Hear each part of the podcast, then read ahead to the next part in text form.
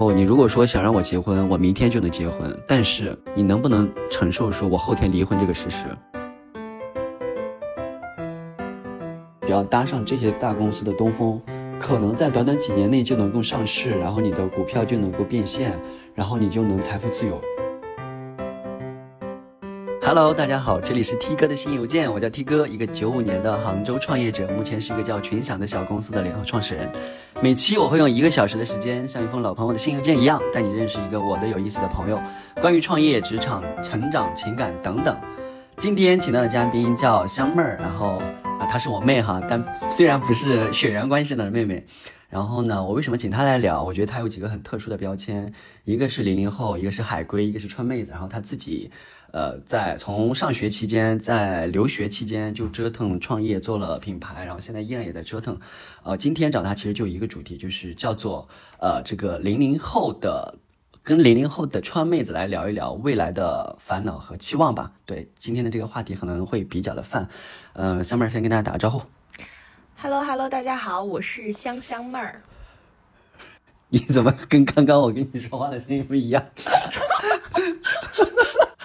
好的，我觉得这就是我们香妹儿有魅力的地方所在哈。其实我我跟香妹认识，我可以先跟大家简单唠一下，我们俩认识是在哪一年？二零年还是二一年？我们我们当时是出差，我出差，然后去成都，然后香妹是我们的会员，我们在成都，然后她带着我去游览了一下成都，那是我第一次到成都哈。我觉得香妹儿很特别的地方在于，就是呃，其实我接触的零零后。呃，深入接触的零零后并不多哈，然后我觉得他很特别的地方在于，第一呢，我觉得作为一个零零后，他很想得很清楚，这个清楚不是说我现在明确我就是要具体做一二三四个事儿，我说的清楚是目标感很强。嗯，第二个呢，我觉得他呃身上的一些呃这个特点和我们今天在网上大家了解到的对于零零后的这些误解，我觉得有很不一样的地方，所以今天就想找他来聊。然后香妹儿，你先跟大家介绍一下，你是在哪上的学，然后上学之后在做什么的事情？我们先了解一下你基本的一个动线。好的，呃，我初中的时候去到了美国，然后就一直到了大学二的时候就休学创业了，然后后来又回国，因为疫情回国，然后又在国内创业，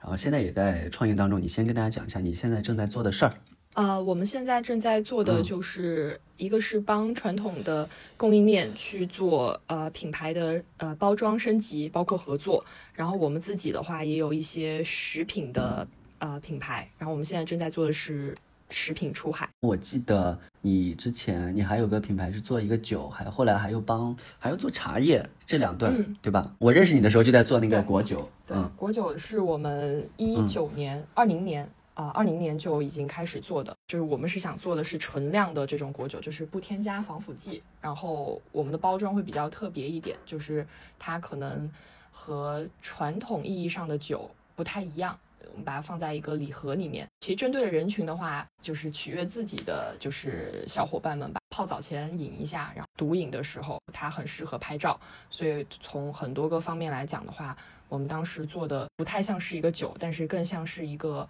呃礼品。动线基本上了解了，先从你留学这块讲吧。其实这段故事我没有听过，我很好奇。呃，刚刚香妹儿跟我聊的时候，她说，呃，去留学有一个原因就是当时是因为地震，然后。呃，腿受伤了，右腿受伤了。但是他之前的梦想是，呃，跳舞。然后后来因为这个也跳不了舞了，然后去美国。一方面是，呃，治这个腿；一方面就是留学。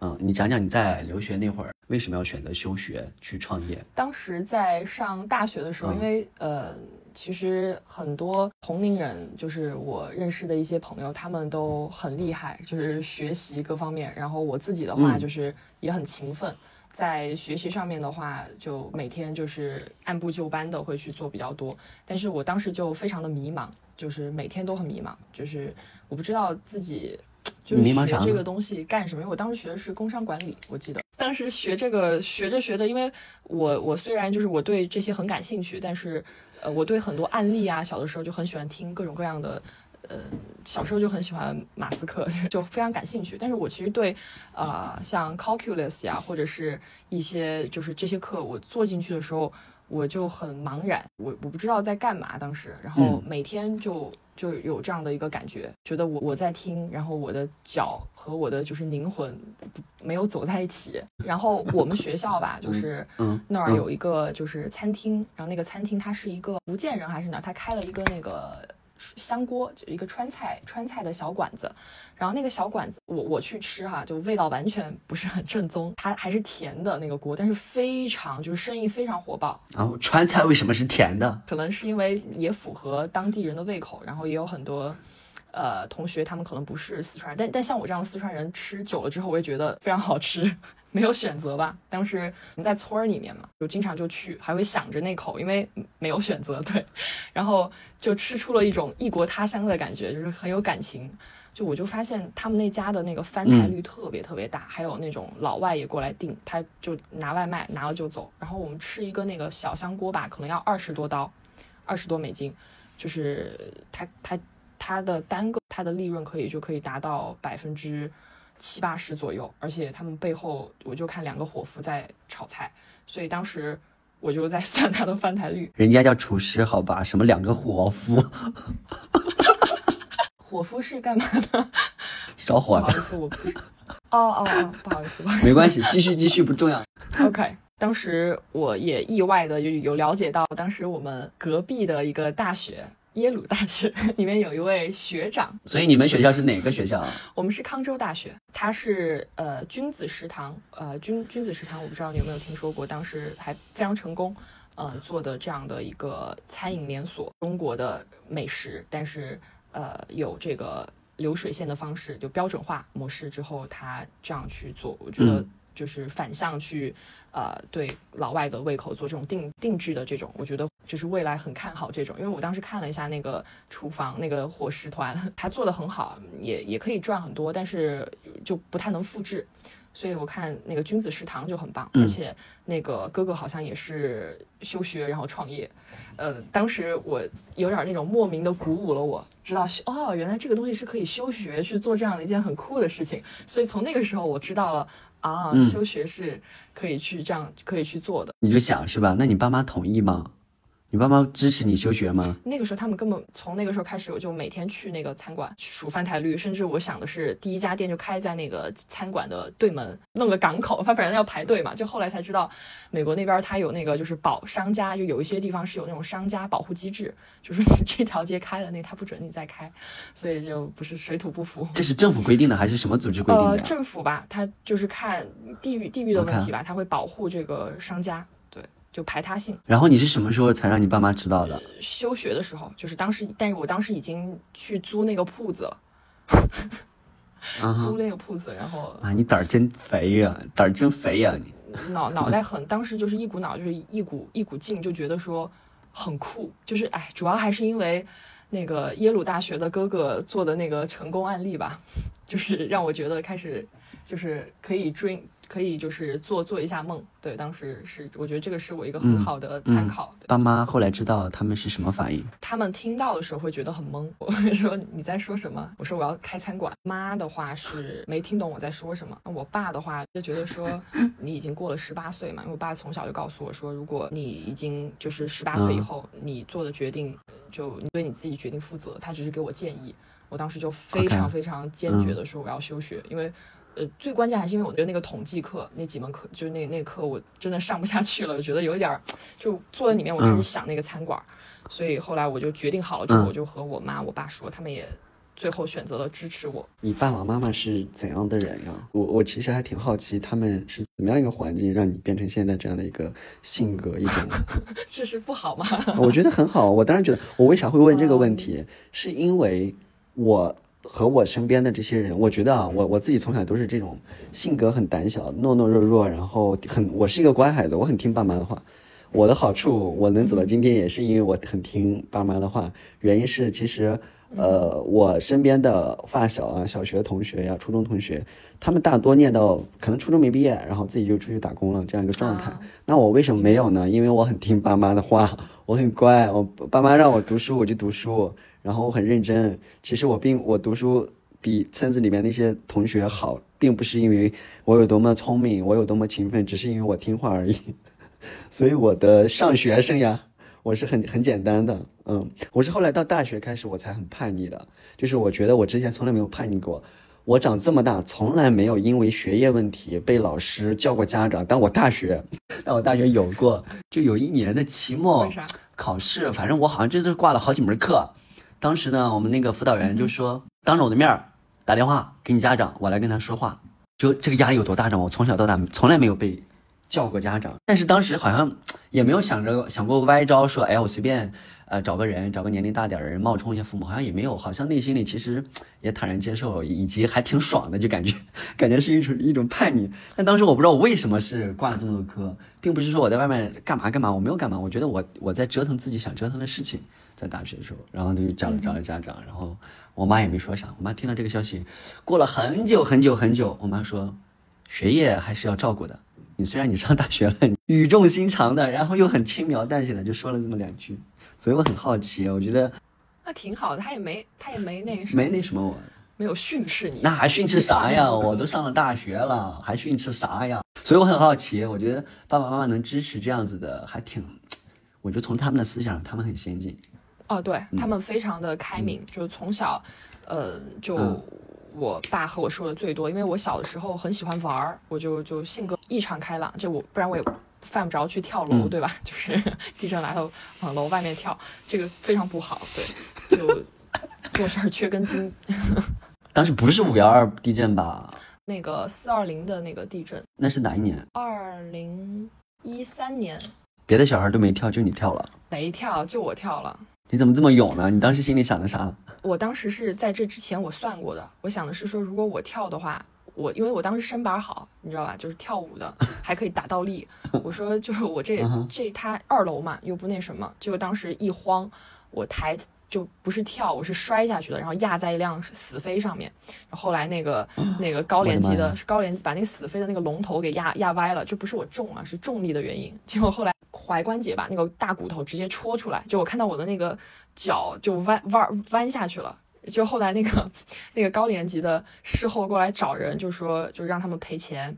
然后，他们说是这样的，呃，是因为这个二楼呢有就是低年级的一个女生跳楼把你的这个炸弯了，要不你去找她。他说算了，这个还是挺搞笑。太牛了！想做那个餐馆，那个餐馆后来怎么样？那个餐馆因为水土不服，就这是我创业的第一个非常大的一个教训，就是没有做好特别多的功课，一股脑的去做。你会发现在美国吧，就是其他国家我不是特别特别清楚，就是它会很慢，它的流程可能和我们在中国开一家。餐馆或者开一家这个，它有些时候你还可以加速，对吧？就是在在那儿，它有它的很多流程报规，哪怕是我们在村儿里面，它其实都一一层一层的啊报这个建筑局啊这些，它的流程非常的繁琐，所有东西按照你的这个呃标准来，你的这个烟烟道啊，你是做需不需要出烟，系统在哪里，然后不停的去。啊，提交检查，来来反反，反正开一家店，当时可能至少都是大半年的时间。这个对于我们来说，就是资金。我是想是通过，呃，我们有很多个大学城嘛，当时在国每每个其实这个大学有很多的这个中国人，可能比如说十个大学生里面有两个就是中国人，有有有很大部分有一些学校，所以当时想的是说，可以先从华人市场来做招这个加盟。我自己的学校找到了一个，然后另外一个学校找到了，就是说想去开，我们提供配方，然后来做。结果做到一半，发现这个资金流流转问题，然后做到一半就终止了。对，然后你就回国了，因为疫情恰好。没疫情就就回国了。所以当时有亏了多少钱？四十多万。都是你自己的钱吗？不是我自己的，应该说不都是我自己的。你还有你跟其他合伙的，嗯嗯。坑的坑的朋友都坑了。因为你是初中就去了美国嘛，所以你你回到国内，然后很快就创业了吗？你怎么能够这么进？你当时看到的我们当时的整个国内的创业环境是啥？那是应该是哪一年？你二零二零年，当时是新消费元年，非常非常棒，就是感觉是个都可以融资的感觉。对，我觉得那年呃回来，就我其实从我当时休学那一刻，我就没有想过要就是。呃，不休学或者说去就一直在处于创业的这种，或者不叫创业吧，就是一直处于在想搞事儿、想搞事儿，嗯，事儿来砸我，我来砸事儿的这种状态，所以非常的每天都很振奋、很兴奋，因为没办法，我需要自己去给自己呃洗脑打鸡血，因为你周围的朋友啊，或者是说，虽然我爸妈就是他肯定最后同意了，但是你想他周围的朋友啊，或者是说，呃，就听到就是哎香香那个休学了嘛，就是就这个事情我其实压力挺大的，所以我在这个你要给他们一个个。交代，虽然他们没有明说。对对对，所以我一直在嗯给自己洗脑。当时国内的消费环境就是，其实呃有，我记得因为疫情吧，就是内循环，然后新消费国产品牌，特别是我们的消费的这个信心的崛起，啊、我当时就想做国产的品牌。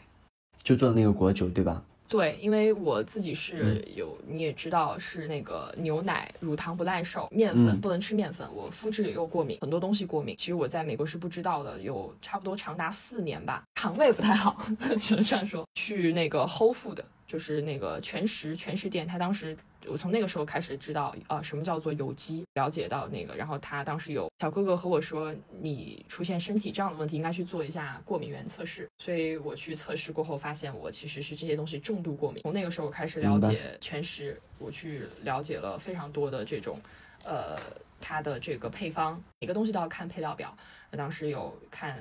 嗯，就那个 Whole Food 里面有这个 gluten free 啊、无麸质和那个 lactose free 无乳糖等等这样的就是选项。呃，对于我来说，我就只能靠那个来活着，因为我就当时就我记当时燕麦奶这些就是 Oatly milk 其实没有那么火，因为其实是六七年前的事情。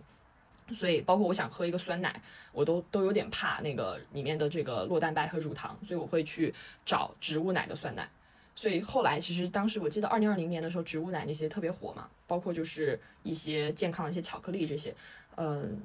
我的一些朋友吧，后来的就是一些朋友，他们可能自身，因为他们身体很很好，然后没有这些问题，所以他们会说，其实这个东西可能是一个呃伪需求，或者是一个判断出来的趋势。但只有当时我自己有这种感受了，我知道太对了，这个真的是对我来说是一个非常非常好的这个痛点的解决。所以当时我去在那个时候也看到了很多上面有非常多的酒，来自各个国家的，但其实没有我们中国的酒嘛。然后我我家乡就是产酒的，呃，猕猴桃酒，然后它非常健康。我们当时有猕猴桃酒，对猕猴桃酒我头一次听说。野生猕猴桃酒，它是呃，因为很多的这个果酒、低度果酒，它是有加防腐剂啊、香精啊，或者是它有一些是勾兑的。那我们当时家里面那边儿做的是，就是家乡，它是有差不多一千年的一个酿酒历史，就是它是对标葡萄酒的这种酿造工艺来做的，就是在橡木桶里面陈酿。呃，它是用果子发酵，就果原果发酵酒，它不不添加水，不添加呃防腐剂，甚至不添加白砂糖，可以做干型和甜型。所以当时我觉得这个东西它是第一，它很健康，它很棒。我觉得它是是是应该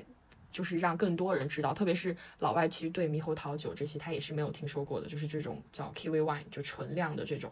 所以我觉得这是一个，我当时就很兴奋。我觉得如果有一天，呃，像我们中国的这些食品能够在呃这样的超市上上去，让全世界的人都能吃到，就这个事情是我当时就在心里面呃萌芽的一件事情，是我现在想做的事情。对，听完哈，我一个 我就一个感受，第一个是做了好多事儿，第一个第二个我觉得就是目标感很清晰。就我在听你讲的时候，我一直在想我自己这几年的这个历程，其实好像我没有那么那么强的一个什么目标感，说我要，呃，我一定要折腾什么事儿，或者我一定要做什么样的做品牌还是干嘛干嘛，我好像都没有那么那么明晰的一个这样的一个目标感。我大学毕业就是就是去了北京，然后在北京待着就想，当时就想做产品经理，想去 BAT 这样的大公司，后来也没去成，一直在小公司，然后再到后来终于去了一个大一点的厂，然后再后来就呃碰到刘 C 刚好说要创业，然后后来就创业了，好像好像一路是被推着走，又好像是自己冥冥中就好像选了这条路一样。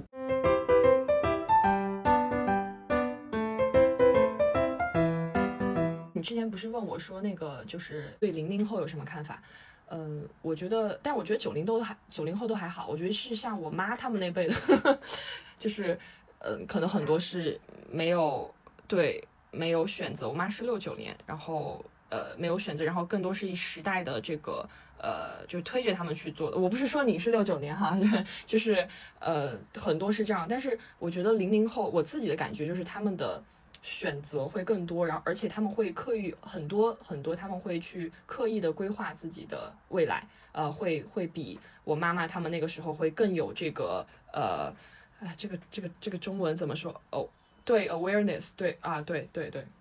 就这个啊，这个意识，对对对，然后而且他们的他们也会比我妈妈那个时候呃更加的有很多焦虑啊，很很就焦虑感，我觉得会更强。这个这个观察我觉得很有意思啊，我觉得可以再来细拆一下。嗯，有几辈人吧，一个就是我们的父母辈，我们父母辈这一辈确实没什么可选择，因为也没那么多的机会，基本上听安排随大流就这么过来了。然后我觉得到了我我咱俩其实应该算两代了，我其实更偏向九零后，我觉得，嗯，我们这我这一代，如果还要要这么说的话，我觉得我这一代，尤其是我的家庭背景，我觉得是真正意义上的。所谓读书改变命运的这一代，对于我而言，然后因为呃我的同学，我的家乡的人，基本上就是初中毕业或者没毕业出去打工了，然后很快娶妻生子，然后就安顿下来，然后父母给他把媳妇儿娶到，或者说给他把房子安排到，然后就可以了，这个人生就到这儿了。当然不是说这不好啊，反正就是这个路径就相对的来说，想象力没有那么大，没有那么开阔，然后。我创业之后认观察到了很多这样的零零后，包括你，我觉得有一个巨大的鲜明的对比，就是原先对于我而言，我可能到了上了大学，我才开始去考虑说，哎，我是不是应该要做点啥？我是不是应该去什么城市？我我要去想我的未来。但这个点在零零后身上是更往前去推移了，甚至是往初中这样的很他自己可能十来岁的时候就开始去想和考虑了。嗯，我觉得这一点。可以说是一个社会的进步吧，但同时也确实给零零后这一波同学带来了加呃焦虑和压力。尤其是我觉得，呃，整个的社会节奏变快了，同时一个行业的背景或者说整个社会的背景，或者我再往前两年的我的那些学长学姐们，他们有吃到的红利是那个移动互联网的红利。然后那时候我们大家毕业的时候，我们特别想去的公司，真的就是 BAT、百度、阿里、腾讯这样的公司，呃，可能刚刚起步不久，然后再包括后来的美团、滴滴、拼多多。包括现在的抖音，那时候叫呃今日头条、字节跳动，就是一旦你只要搭上这些大公司的东风，可能在短短几年内就能够上市，然后你的股票就能够变现，然后你就能财富自由。这个不是想象，这个是非常明确的路径的，就是眼里可以看得见的，是非常非常夸张的一个机会。然后有很多这样的机会，你只要抓住就 OK。但说实话，到了零零后这一代，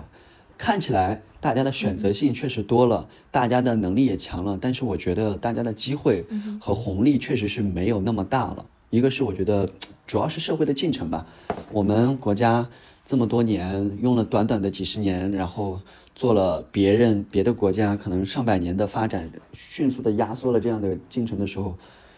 到了现在，我觉得这个这个时代的红利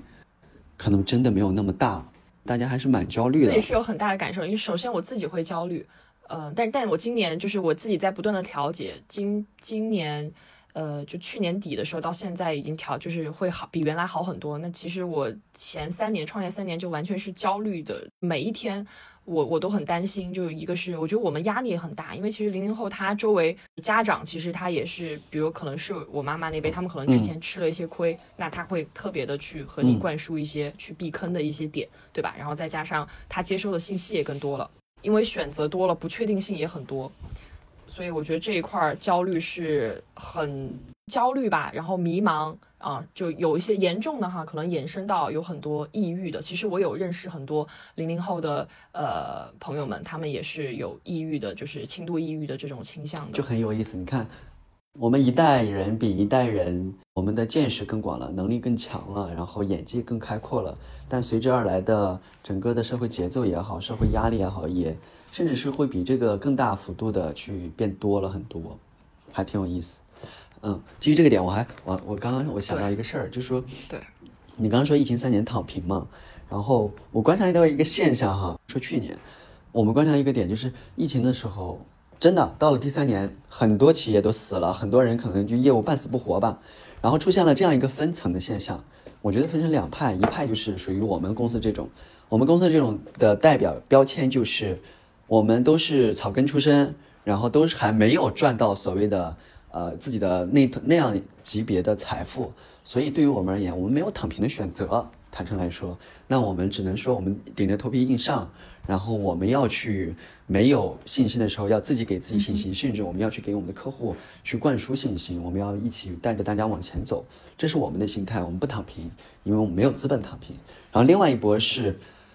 呃，可能是以八零后为主的这样的创业者，他们。也许现在并没有赚到那么那么多的钱，但是至少他们拥有的财富已经比我们多很多了。所以他们的对于业务的态度就是，嗯，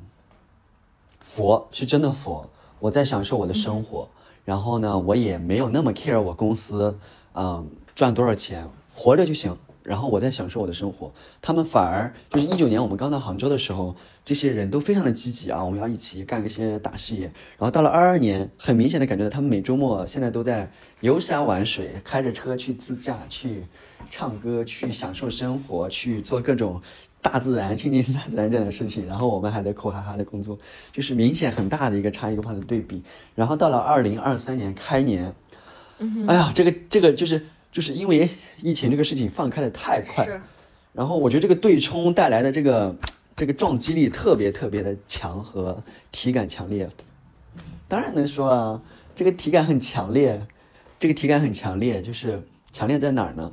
嗯，我们一波客户已经佛的不行了，然后突然放开了，嗯，他们还没有反应过来，有点有点懵，可能说，哎，我要行动起来，但就像你刚睡醒一样，然后你啥都是蒙的，眼睛 也睁不太开那种感觉。然后我们自己，我这两天体感就是我非常累，非常累，就是百废待兴，有很多事儿可以做，有很多很多事情要做，然后。但是你就感觉阻力重重吧？这个阻力有心理上的，有自己心理上的阻力，有外部环境的阻力，有客户的心理预期的阻力。我跟你说，现在客户的预期是什么？现在客户预期，嗯，他肯定是比前两年要好。是我有预期了，比如说我作为甲方，我肯定是有预算了，我开始有预算了，我要往出去投一些钱了，我要去做投放也好，要干嘛也好。但是，我预算了多少？你问我，我也不知道。所有的。人的心态都是这种，就是我有预算，但是我也不知道我的预算是多少，就是他要经过验证，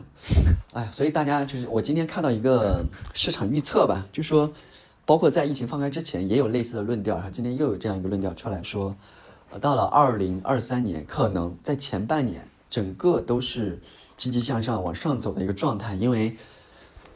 至少大家可以自由行动了。然后大家都是要去试一试，要去闯一闯，但是可能大家的这个有一部分人的心理预期可能会过高，然后经济的恢复，它是它不是说你在你你踩一脚刹车，然后你再踩一脚油门，它可能就是飞机在天上飞，然后你油门停了，它掉下来了，你想让它再飞起来，是一个非常漫长的过程，它是它是有延时的。我觉得现在就处于那个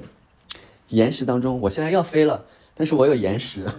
我觉得这个过程是挺煎熬的，我不知道你有没有感受到。我有，就是我们其中有一有一个月的时候，当时成都这边封了有一个月二十六天，当时我们订的订单所有都发不出去了，然后我们团队就一起就是就就就就就住在一起，然后就就临时就换道。我们当时做那个有机茶也是这样的。这个我要说一下，你第一个说的就是说你们鼓励那个，就当时真的是看着那个刘思义。天天说视频号风风口大，红利坚持下去的，每天给自己洗脑，然后那天不是给你看吗？做到了十万加的场观，非常的鼓舞。然后我觉得你刚刚说的那个，就是八零后他们有一些会躺平，我觉得可能和他们一个人生阶段相关吧。因为我也有很多就是添加的，他们可能呃因为有家庭嘛，有孩子，可能他们的这个会更多的这个会就会考虑的会多一些。然后往后面走的话，就我自己就现在突然啊这样开了之后，给我自己的感受就是，嗯，在我记得是第一二年的时候吧，当时的恢复其实并没有呃恢复完全，但是其实不是说最后的那个那个样子。它现在突然呃开了之后，我觉得它在就增长上面可能是特定的一些行业会有很非常明显的增长，但是可能呃一些它可能缩水了就不太。就是反弹的，就像你说的一样，它是需要一定的时间。它弹性没了，对对对，它弹性消失了。我觉得像旅游业这些肯定是文旅啊，这些有一些肯定是不错。然后包括这一次，我我觉得有有一个点特别好，就是这一次，因为像我之前，我和我其实我身边的朋友更多的都是八零后啊，呃九零后基本上都是。然后零零后的话是我的同学，或者是说从小的玩伴，所以我们平时我们交流的东西，呃他们会。就是我会听到很多，就是因为其实我之前就很养生，我也非常关注，包括我自己身体的问题嘛，所以对呃保健品啊这块儿，包括一些包括最先辅酶 Q 十这些，我就非常的，因 为我们俩心率都不是很齐哈，非常的了解。但其实之前，来让我插一句，其实今天今天我们两个播客里面讲话，我们都很平和，也很慢。有一个主要原因就是我们两个今天心率都贼高，我今天日常平均心率是一百三十四。我今天坐着都是一百三十四，嗯，对，不是我们俩不想聊天，不是我们俩关系不好，是我们两个心率很高，就这样还可以唠下去，所以我都在要求 T 哥缩短时间。当时我的朋友这些的话，他们就是在。疫情就是就这这之前吧，就一一两年吧，就在这个过程中，他们是非常的年轻人的状态，各种通宵喝酒，怎么样那个就是 熬夜怎么样来，而且他们是还不太像是当时记得很多时候零零后他要养生，呃熬了夜在养生，其实我觉得他就是熬夜，他没有在养生。但是这个疫情之后，大家对于保健品、对于维 C、对于辅酶 Q 是整个的这个观念哈，就是提升了非常多，特别是。我的这些年轻朋友，然后有有有一个特别搞笑的，就是他之前哇那个喝酒各种各样的，然后像下次，我觉得当时他阳后去见他吧，哇那就真的是老了十岁的感觉。然后大家是他阳康之后，他还保持的习惯就是坚持每天吃维 C 啊，包括有呃鱼油啊这些。这个是一个 come on 一个就是二十岁的年轻人，那我看到的其实还蛮多的。我自己当然就会更那个注意，所以我觉得这一块的话，呃，像比如保健品行业啊，大家会更关心自己的健康了。我觉得这一块就，我自己也是，我觉得我之前根本不爱惜我的身体，是的，是的，不爱惜是不是我不爱惜，是我是我根本对我的身体没有感觉，你知道吗？就是以前很那个很节奏很快的工作。然后包括熬夜喝酒，然后这些事情，我觉得对于我第二天睡一睡缓一缓，顶多到第三天我就恢复了。然后我觉得整个疫情这个事情确实唤醒了，就是你要关注自己的身体。而且我觉得最主要的一点，就是我去年的时候我状态很不好，呃，一方面是身体状态，一方面就是其实你会接收到大量的这种负面情绪，尤其是疫情带来的各行各业的情绪、客户的情绪、朋友的情绪，其实这种负面情绪是很高的。然后。我就发现了一个事情，我去年我觉得一整年都在探探索一个事情，就是怎么能让自己开心舒服。因为只有让自己开心舒服，剩下的一切事情都不是事情。尤其是在疫情的时候，我们看不到任何的方向，看不到任何说有一天这个事情会怎么样结束，会有很多荒唐的事情出现的时候，其实你是没法解释的。你也你你自己作为一个个人，哪怕你作为一个企业来说，你都是很无力的一个状态。那你怎么能够让自己过得舒服一点，心里舒服一点？我觉得我一直在探索这个事儿，所以我我阳康之后，包括到今年以来，我觉得我很大的一个改变就是，不仅仅是说我我我饮食啊、身体这方面的这些方面，我觉得是更多的会关注自己的心理状态，是让自己过得舒服一点，让过得让自己过得平和一点。然后我前面那几期呃播客我聊下来，我发现，嗯，就两类人吧，一类人就是他自己天生。天生乐观派，或者说天生就天生就很自信的这种人，他是过得很快乐的。你甭管他有没有钱，甭管他他的事业怎么着，反正他是很快乐的。这种快乐真的是非常非常难得的。但是你发现另外一波，就是他可能事业也挺好，或者说他也很积极、很上进，或者表现出来很乐观，但是他们心里隐隐的总有一块石头。这个石头真的是，你就你就感觉你碰他一下都硌得慌的那种那种石头。然后大家最终得出来的结论都是一个：我我要怎么去追求我内心的平和？是，我要怎么去得到我的快乐？没错，哎，就是向内，就向内求，就所有人向内求，所有人那叫什么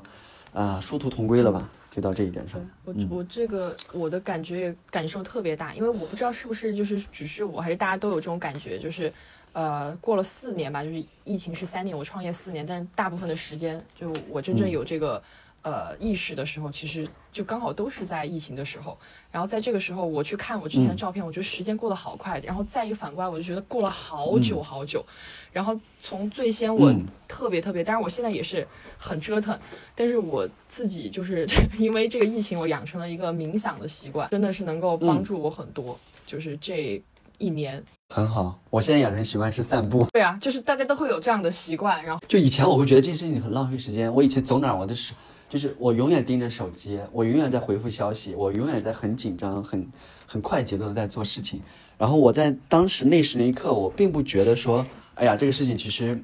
我不用那么着急也可以的，我缓一缓也可以的，而且，呃，也当时也不觉得累。但是，我从去年年底的时候，就是有一天，我我好像跟你讲过吧，那还是在疫情当中，我还没有阳呢。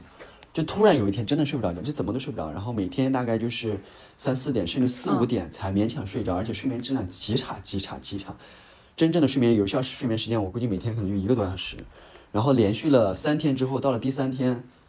我感觉如果第四天我再睡不着觉、睡不好觉的话，我可能真的要猝死了。因为那几天我每天的心率可能能飙到一百三四，然后白天我也睡不着觉。我想着说已经这么累了，对吧？我白天我眯一会儿眯不着。就心跳的很快，脑子里的转的很快，然后我就突然发现说，我是不是要停一停？我是不是要缓一缓？然后我就开始发现，哎，其实有的消息我慢一点回复，我晚一点回复，其实没什么太大的影响。有些事情其实没有那么着急，所以就开始调整自己的节奏。然后我就关掉了一切社交媒体，然后我的朋友圈也停了，我的公众号停了，各方面全部停了。当天晚上就立马睡了个好觉。我觉得这是 超大的心理暗示。然后就从那个时候我就开始做播客了，嗯，我觉得我以前是完全的、完全的向外发泄，然后现在是我能够静下来去吸收了，去观察别人，去听。刚看到你状态真的好很多，特别特别好。我觉得你你可以真的去试一下冥想，就坚持一个习惯，就是它可以让你就特别特别适合你。你可以早上睡醒起来来一个十分钟，或者是。中午的时候可以来一个十分钟，如果没睡好的话，或者是你吃饭前就空腹的时候可以，也可以冥想个几分钟，这样就我觉得它能够帮你去，一个是提升你的专注力，或者是说它，我觉得你特别需要一个开关，就是告诉自己说今天我的事情已经闭了，然后我现在要睡觉，然后你的身体一定要很知觉的去和你怎么说呢？它都不是，它应该是天地合一的感觉了，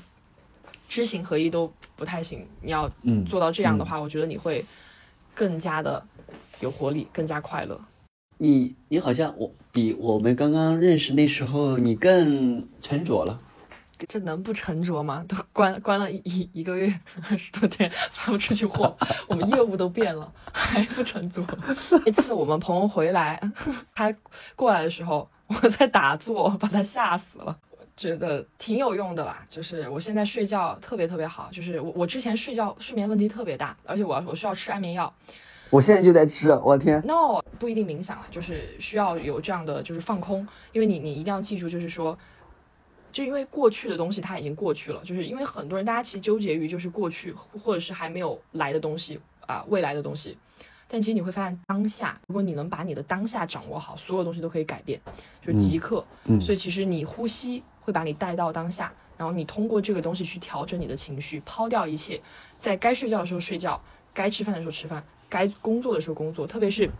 不要有期望，或者是说一个太期待这个结果的一个心，反而是啊专注于这个过程和这个呼吸，这样的话你的发挥反而是最好的，对。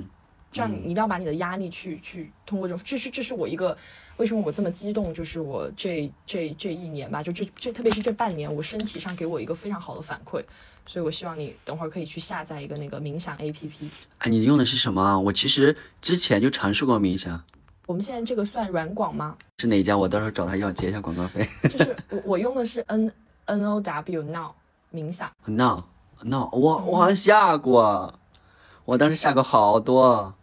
其实我我给你发几个吧，就是就冥想，就是它其实你你比如说你入睡，你听它入睡可以，或者是你需要一些特别的这个功能，但是有些时候我们把它叫叫做打坐吧，或者是说呃吐纳呼吸，你其实闭到眼睛的时候，你就不想那些东西，专注于你的呼吸，也不一定需要听音乐了。就我觉得这个会真正的能够让你现在这一刻抽出来的感觉。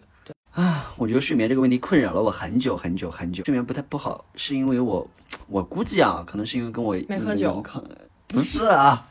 阳康有关系啊。我阳康之后有一段时间，我好，我我当时阳刚阳康完，然后我睡眠贼好，就特别困。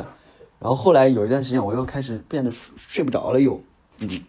行，试一下你这个方法。你在说这句话的时候，其实就心理暗示了，你今天晚上会睡得特别好。我觉得这个就是冥想的一个很大的这个，你你你冥想的时候就说我会睡得特别好，我会睡得特别好。这样。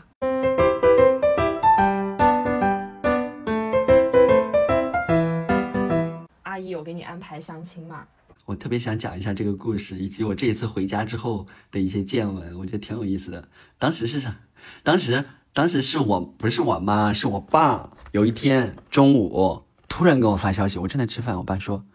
现在有时间吗？我跟你说个事，就是你知道男就是男生跟父亲的关系是很妙微妙的，就是一般情况下我们都不不怎么聊天的，但我就感觉我爸怎么今天怎么这么正式的跟我说，我当时我都吓坏了，你知道吗？我脑子已经脑补了无数个场景，说是不是我家里出什么事情了？是不是我妈身体不好，或者怎么着了？是不是我姥爷身体不好？我我脑子里已经。”有一团东西出来，然后想到这一团东西之后，我又深呼吸，我说：“今天无论听到什么样的事情，我都得淡定。”然后我想，我非常冷静的帮家里去解决这个事情。结果我赶紧找了个会议室给我爸打过去，我爸还要视频，就什么事情非得视频里讲呢？微信不能说吗？啊，我都吓死了。我爸说：“你现在说话方便吗？” 就就他开头的那几秒钟，真的能给我吓死。啊，后来他说咋回事呢？是。我爸的一个好朋友，他一个大哥吧，反正就跟他关系特别好，跟我们家关系很好，就好到我们过年我们都是要相互走亲戚那种。然后他是在。呃，出去跟另外一个，反正就遇到一个人吧，那个人就是他也认识，然后那个人，嗯，就聊到他的女儿也没结婚呢，然后也从外地回来，然后在目前在西安工作，然后就是说到这个事儿，然后他一想，哎，我这不是我挺合适吗？我那个伯伯，就我爸那朋友我叫伯伯，我那伯伯呢就很热心，对于我这个婚事呢也很关心，然后每次回去都念叨，然后他就非常非常热情的跟人家介绍了我的情况，给我一顿猛夸。然后还要了人家的那个女生的电话号码，然后立马给我爸打电话，让我爸立马给我打电话，然后让我立马加他的微信。我爸就老激动了，然后跟我讲，哎，说那那家人啥情况呢？说，嗯，他爸反正好像说是挺有钱的，说他家是有是开个什么超市，然后同时好像还做什么工厂的，是什么？反正就是说在我们那儿应该算挺有钱的一个人。然后说是家产应该有千万吧，反正挺有钱的。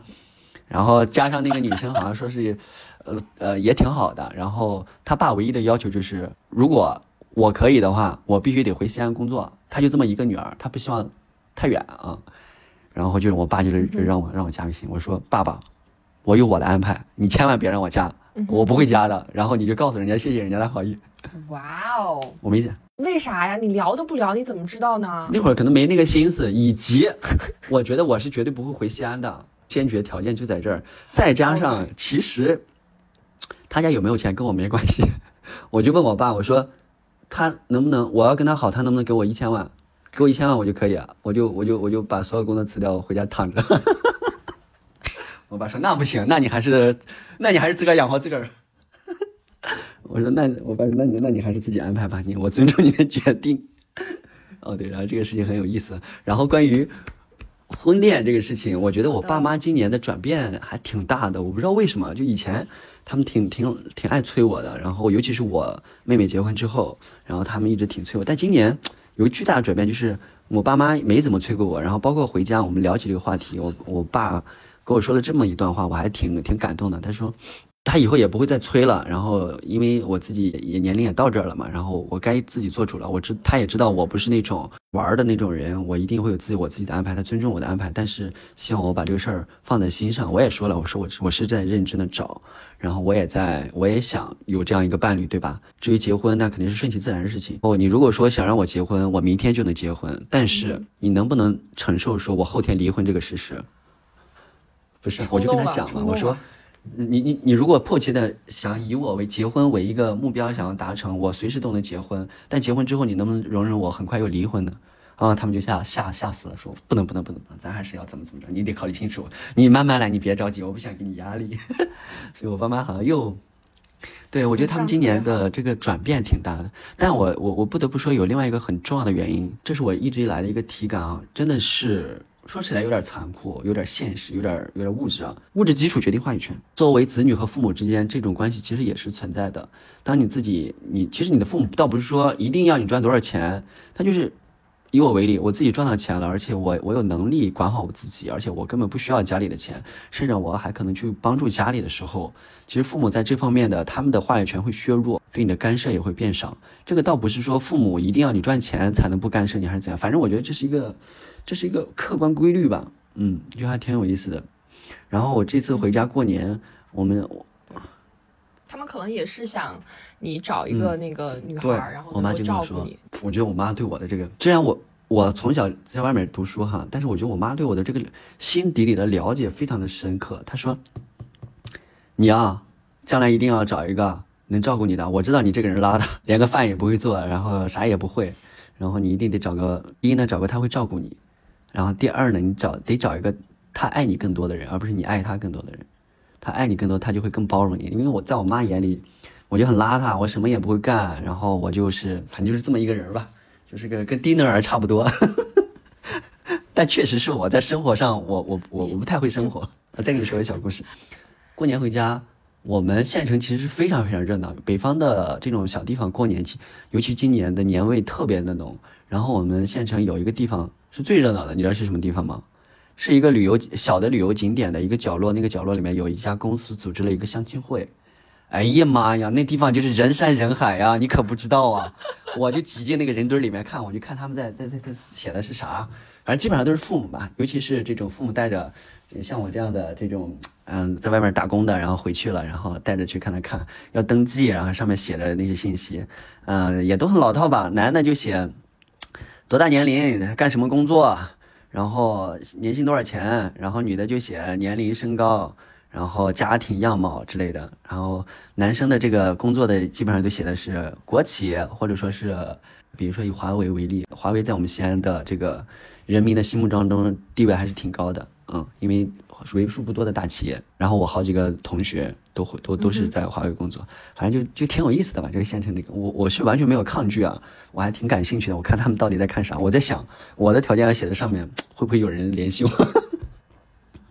看你有发那个放鞭炮的那个，所以我觉得，就是我，因为我周围也有很多，就是因为我朋友年龄会相对比我大一点，然后有女生也有男生，也是哎。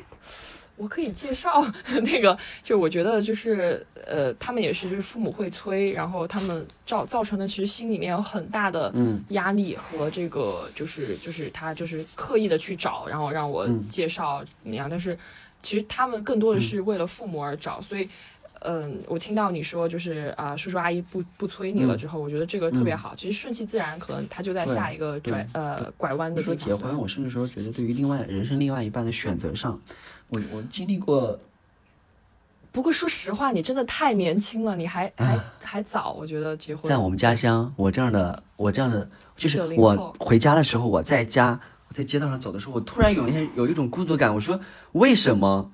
县城人这么多，怎么没有跟我同龄的人呢？我以前回家的时候，我感觉同龄人还是挺多的，为什么这次感觉没有同龄人呢？然后我就突然恍然大悟了。现在我看到的，要么就是在上学的小孩儿，上初中的、高中的、大学的小孩儿回来了，要么是那种呃一家人啊带着孩子那种。我就发现我我好像怎么没有同龄人？我发现了哦，我的同龄人是那个带带着家庭、带着老婆孩子的那些人。所以显得我还不上不下的这种，包括我自己，我对于另一半的选择这个事情上，